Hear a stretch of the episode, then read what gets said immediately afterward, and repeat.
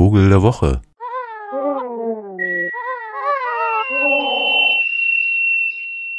Ja, und jetzt ist es schon äh, gar nicht mehr so jung, das neue Jahr. Und also muss ich natürlich auch erstmal alle unsere Hörerinnen und Hörer begrüßen in diesem neuen Jahr. Das habe ich irgendwie verpasst. Aber das startete auch so krass, schnell irgendwie. Sonst hat man ja immer so Zeit zum Verschnaufen und irgendwie ist das dann so eine Interimszeit und dieses Jahr hat das irgendwie nicht geklappt finde ich. Was natürlich der Vogelbeobachtung überhaupt keinen Abbruch getan hat, denn das hat alles gut funktioniert. Also das tut zumindest in der Vogelwelt schon so, als ob Winter wäre.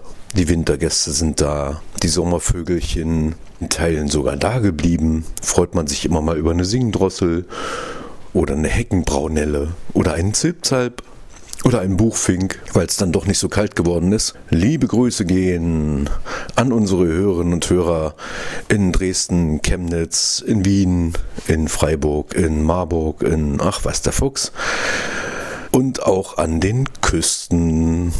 Grüße an Gabi, Christian, Friederike, Angela und an Stella und für euch dieser Vogel der Woche aus dem Binnenland.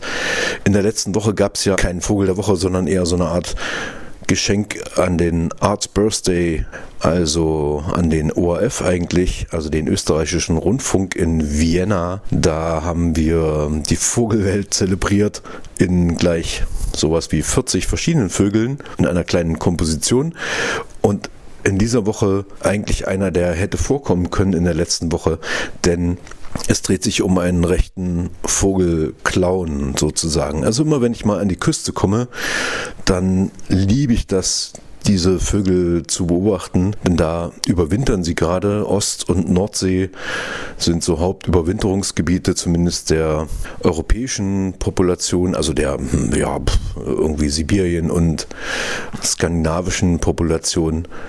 Die Rede ist vom, ist eigentlich von einem Entenvogel, der aber dann doch irgendwie anders aussieht, als die Enten so gemeinhin aussehen, weil zum Beispiel bunt sind sie ja alle irgendwie, aber der hat so einen ganz geraden, gezahnten Schnabel, damit er seine Beute festhalten kann. Und das ist ein Zeichen dafür, dass er zur Familie der Säger gehört, die also mitnichten mit ihrem Schnabel irgendwelche Bäume fällen, um sich ähm, Höhlen zu bauen oder so. Aber es sieht schon so ein bisschen so aus, als könnten sie mit diesem Schnabel mehr als nur einen kleinen Fisch festhalten.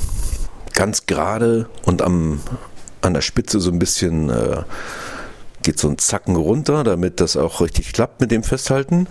Denn darum geht's beim Säger, beim Mittelsäger Warum der jetzt eigentlich Mittelsäger heißt, weiß ich gar nicht so genau, weil er ist gar nicht viel kleiner als sein Verwandter, den wir hier in den binnenländischen Flüssen im Winter und auch an den Seen natürlich immer mal sehen können. Den Gänsesäger, den hat man ja schon, den haben Sie vielleicht schon mal gesehen an Saale, Elbe oder Rhein oder Mur oder so. An der Isar mittlerweile sehr häufig wieder.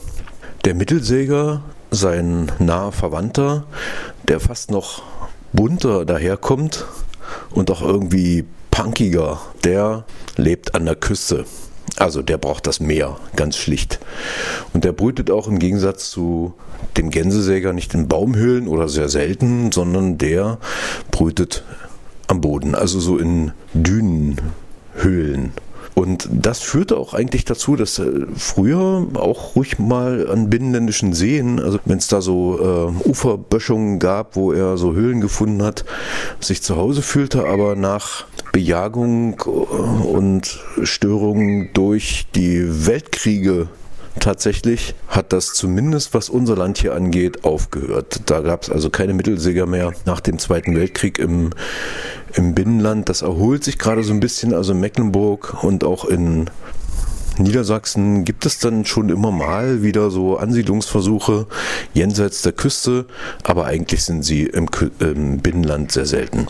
Ausnahmsweise verirren sie sich im Winter immer mal. Und das ist natürlich auch der Anlass, warum der Mittelsäger nun ausgerechnet Vogel der Woche geworden ist. Denn gerade eben ist einer der schönen Männchen angekommen am Geiseltalsee.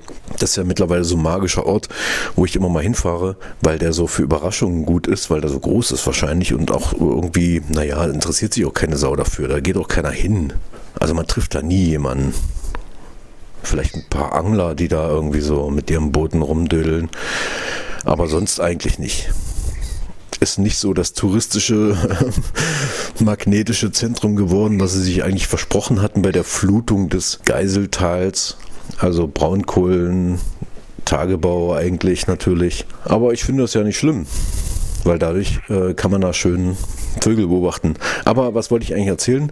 Der Mittelsäger, auch so einen schönen dunklen Kopf hat er und einen ganz hellen weißen Streifen am Hals. Und dann kommt so eine orangebraune Brust und ein geschecktes Obergefieder so und eben die besagte äh, fast zweigeteilte Haube, die ihn so ein bisschen so ein punky Outfit gibt und so bewegt er sich dann auch, also sehr schön wüst, total äh, lustig immer in Bewegung. Vielleicht hat es auch damit zu tun, dass es ein sehr sozialer Vogel ist, also gerne mal auch in Schwärmen, zumindest an der Ostsee und Nordsee. Bei uns jetzt hier natürlich eher nicht so und ständig bemüht, Kontakte zu machen.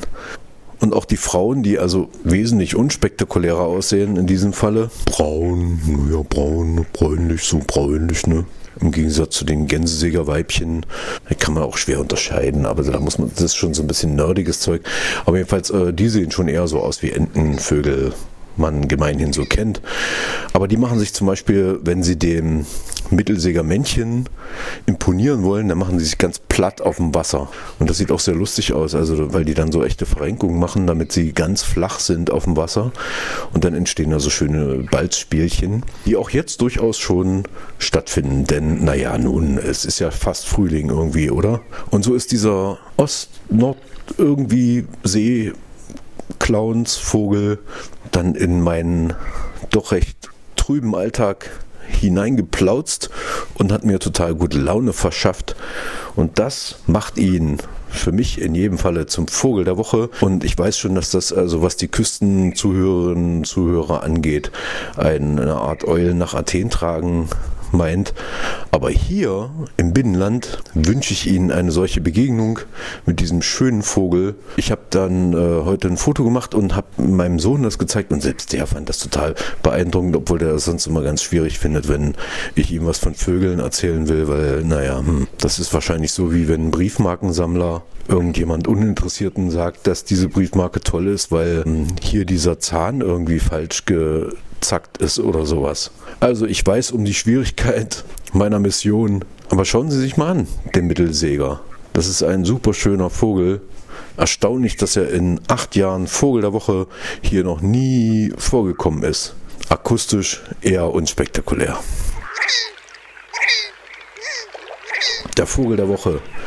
Der Irrgast der Woche in unserer Gegend, der Mittelsäger.